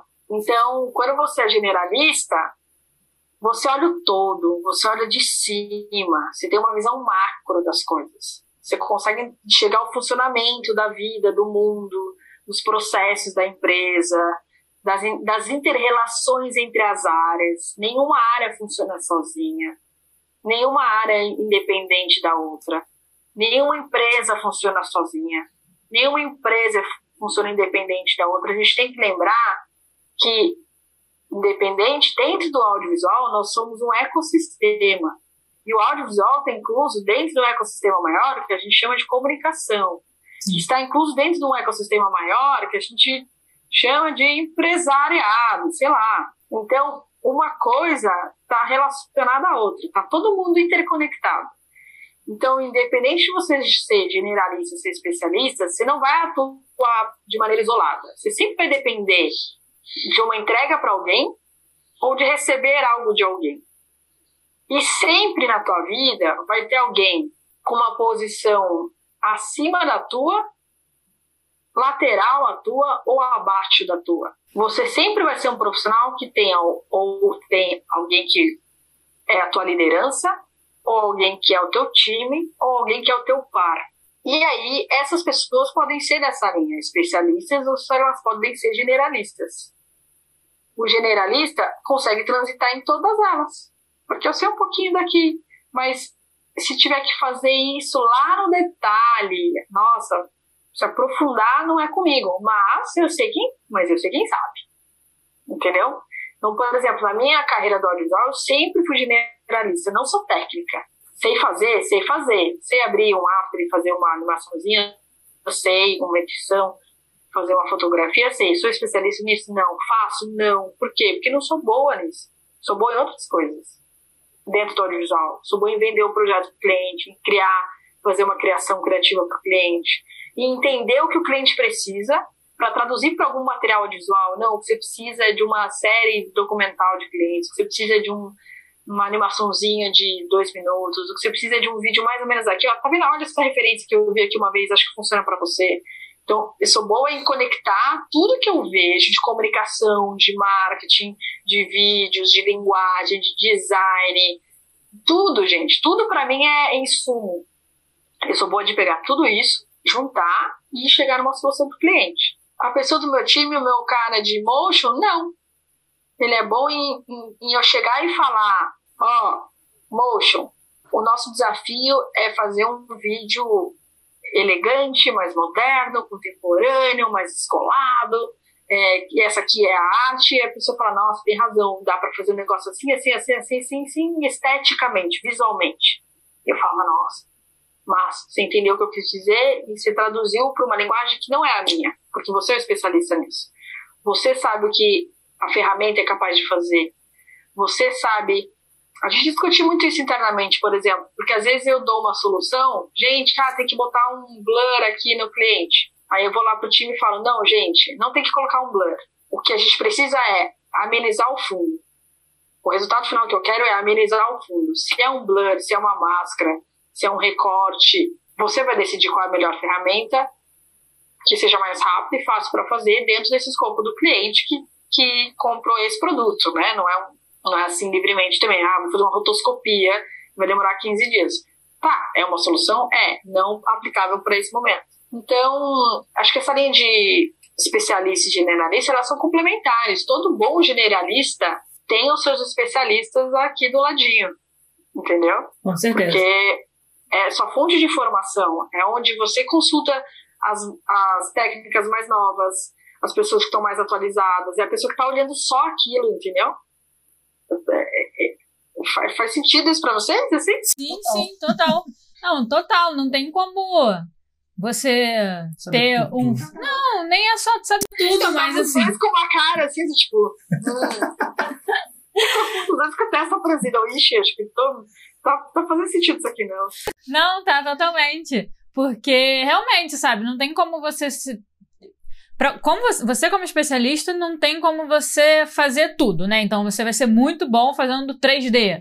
Ou você vai ser muito bom fazendo efeitos especiais. Mas assim, nem todas as produções vão ser só disso, ou a produção não vai ser só inteira disso, né? Você não vai ter única e exclusivamente isso acontecendo na produção. Então, como é que você vai ter trabalho se você. Tipo, se você só faz isso, você precisa do generalista ou das outras, ou de outros especialistas, pelo menos, para poder criar uma outra coisa, porque, né, você só faz aquilo ali. E, de fato, é necessário alguém que tenha um, um, domínio maior sobre essas outras coisas para poder juntar todo mundo, juntar os especialistas ou entrar em contato com o cliente que seja, porque realmente é difícil você falar uma língua muito técnica com o cliente, de modo geral ele não entende, né? Então faz todo sentido e realmente são duas coisas que são muito importantes, porque assim, a gente fala ah, um ou outro, mas não é como se tivesse uma coisa que é melhor do que a outra. Eu acho que vai muito do que da sua personalidade, né? Do que você gosta de fazer, como a gente estava falando no começo, do seu posicionamento também, qual que você quer que seja o seu posicionamento. Você prefere trabalhar com outras empresas, você prefere trabalhar sozinho, então isso acaba é, variando muito mais de você do que ter uma coisa que é melhor do que a outra, né?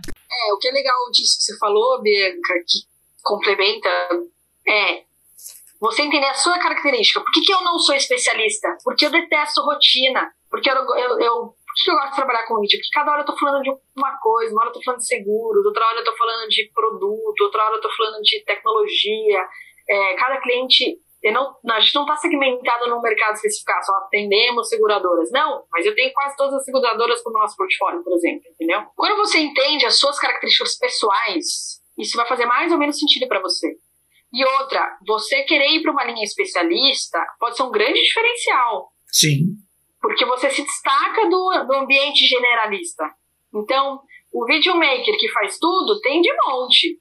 O videomaker especializado em casamento, que não faz casamentos piegas, faz casamentos com uma pegada descolada, pô, essa pessoa se destaca. É, o Ariel Costa é um ótimo exemplo dentro do motion design. Ele se especializou em fazer colagem. Isso levou ele para um lugar muito incrível da carreira dele. Muito incrível. Porque o cara só faz colagem. Há sei lá quantos mil anos, entendeu? Vai muito pessoal. Eu não queria fazer só um tipo de coisa para sempre. Não para sempre, porque você pode mudar Sim. toda hora, mas se você ficar mudando muito em pouco tempo, você vai ser generalista. Entendeu? Então você vai, para você ser especialista, você tem que fazer aquilo por muito tempo. Sim. Você tem que estudar muito aquilo, você tem que trazer técnicas para aquilo. A vantagem de você ser, ser, ser especialista é você poder, inclusive, reinventar aquilo. Olha, eu estudei tanto isso que eu criei uma técnica nova para aquilo. Então, uma metodologia nova para aquilo você começa a criar um outro tipo de destaque dentro do ambiente generalista. Já o ambiente generalista é quem puxa as coisas para acontecer, né? Quem bebe dessas águas dos especialistas todos, junta esse bololô de informação e cria uma coisa nova e faz um caminho novo. Então, por exemplo, quando a gente veio com essa história de produtização de vídeos que está no nosso site, que é um mercado, é um modelo que o mercado não atua, poxa, eu estou bebendo de outro mercado, das, das, software houses, das empresas que vendem planos de assinatura. Estou olhando uma outra coisa que eu consumo de outro lugar e estou trazendo para o meu mercado. Eu fosse só especialista, falar, não, o audiovisual, ele é hierárquico, ele tem que ter todas as pessoas no time, ele tem que ser assim, é só sob demanda, eu preciso entender profundamente o que você quer para conseguir traduzir isso no vídeo também tem esse caminho. Tem, tem amigos que tem produtora que é só assim. Tá tudo bem, a gente consegue conviver junto. Tem espaço para todo mundo, gente. Tem espaço para todo mundo. Então, eu acho que. Não acho que um é melhor que o outro. Eu acho que, na verdade, eles são codependentes, assim. Acho que são duplas que acho que funcionam muito bem. Vai muito de você se conhecer. A gente vai por uma linha que acho que mais de autoconhecimento, de você entender o que, que faz sentido para você, se você é uma pessoa que gosta de estudar, se você tem tempo disponível, se é uma linha que você quer aprofundar para você virar especialista ou não. Você é uma pessoa que tem esse dinamismo de vida, agora daqui, outra hora dali, tá tudo bem, conhece um monte de gente, um monte de lugar, transita entre várias coisas, gosta de todas e consegue fazer essas conexões de juntar coisas é, diferentes. Você vai para essa linha de generalista. Nos dois casos, lembrar que você tem dois recursos escassos. Um é tempo o outro é dinheiro. Sobrou tempo, vou fazer um curso. Ok, que curso? Do quê? Como? Quando? Onde? Né? O que, que você quer aprender mais? O que, que você quer entender mais? É, acho que um pouco nesse caminho dá pra. E não tem timing também, tá? Às vezes você pode virar um especialista por anos fazendo a mesma coisa. Então, por exemplo, eu me vejo como generalista, mas eu tô há tanto tempo no audiovisual, nessa função de gestão, que eu posso ser uma especialista em gestão audiovisual, sacou? Sim. Sim. Porque eu tenho muita. Porque eu já andei muitos quilômetros nessa carreira. Já fiz, já fiz muita coisa diferente. Já atuei de formas diferentes, em tamanhos de empresas diferentes, dando com clientes diferentes. Então, de alguma maneira, isso também me torna uma especialista. É, são duas faces da mesma moeda. Eu acho que vai muito de posicionamento também, que é isso que eu falei lá no começo. Eu me vejo como generalista, mas o meu negócio eu sou especialista. Então, porque dentro do audiovisual eu escolhi um pedacinho e fui só nele. E eu vou só nele. Não faço outras coisas. E, assim, e assim a gente vai se complementando também, entendeu?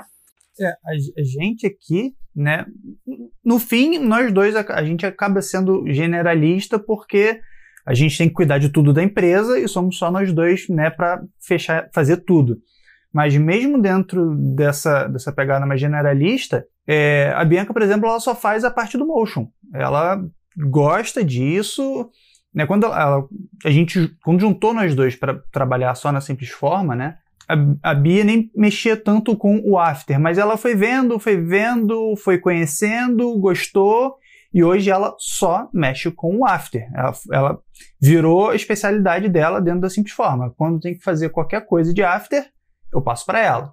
Quando é qualquer coisa com captação e edição, no Premiere especificamente, sou eu que faço. Mas nada que, é, se eu precisar de uma ajuda no After para fazer um, um, a, a, decupagem inicial de um cliente, porque eu estou pegado com outra coisa, ela pode fazer.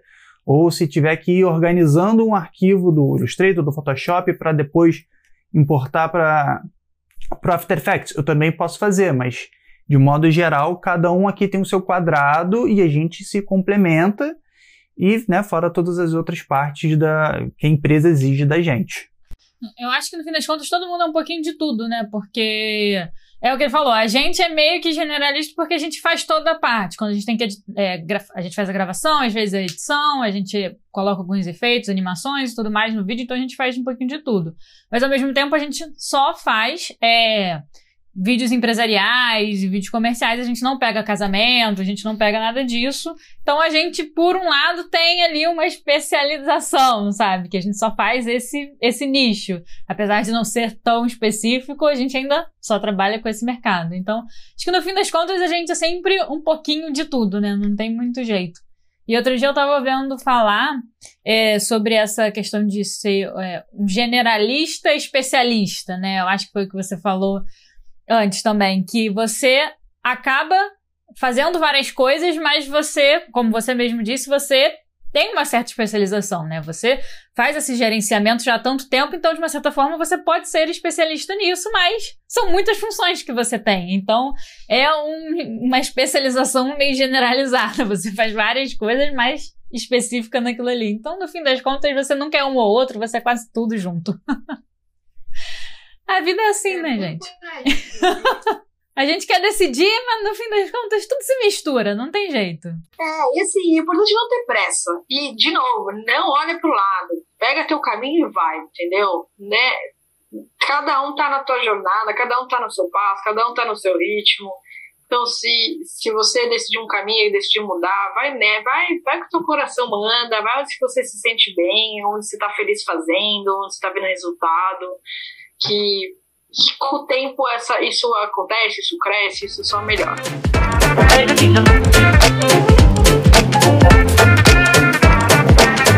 É, muito obrigada pela aula, mentoria, por todo esse papo que foi realmente muito, muito bom, muito incrível, maravilhoso. Foi uma, é, foi, foi uma aula, né? Foi uma aula, uma foi aula. uma aula, a verdade é que foi uma aula. e se estendeu um pouco mais, mas assim, eu espero que vocês tenham gostado também de ouvir, de acompanhar a gente aqui, porque pra gente foi realmente muito bom. E a gente espera ter trago né, informações e perguntas que vai realmente tirar a dúvida de você que tá ouvindo, que tá assistindo, né? E a gente só pode agradecer, agradecer muito, Simone, a você. É, a gente imagina o quão cheia deve ser sua agenda, mas ainda assim você encontrou um tempo para dar essa, essa, essa atenção, esse carinho aqui para gente, para poder compartilhar tudo, toda essa experiência que você juntou ao longo de todo esse tempo no, no mercado do audiovisual.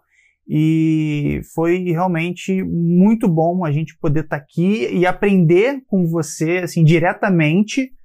É, foi realmente uma, uma experiência única. Foi muito bom, de verdade. Muito obrigado pelo seu tempo. Que isso, gente. Eu que agradeço por estar aqui. Para mim é um prazer trocar com vocês e com quem está ouvindo e contar essa minha história, essas coisas que eu vivi e aprendi.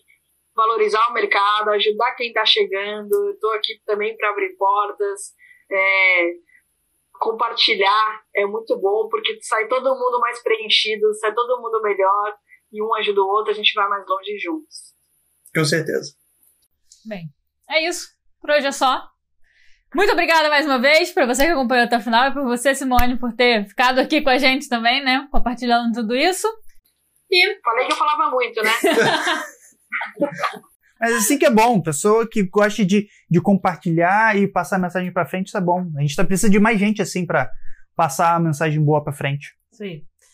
Por hoje é só e amanhã a gente volta com mais. Tchau. Tchau. Fechou. Tchau.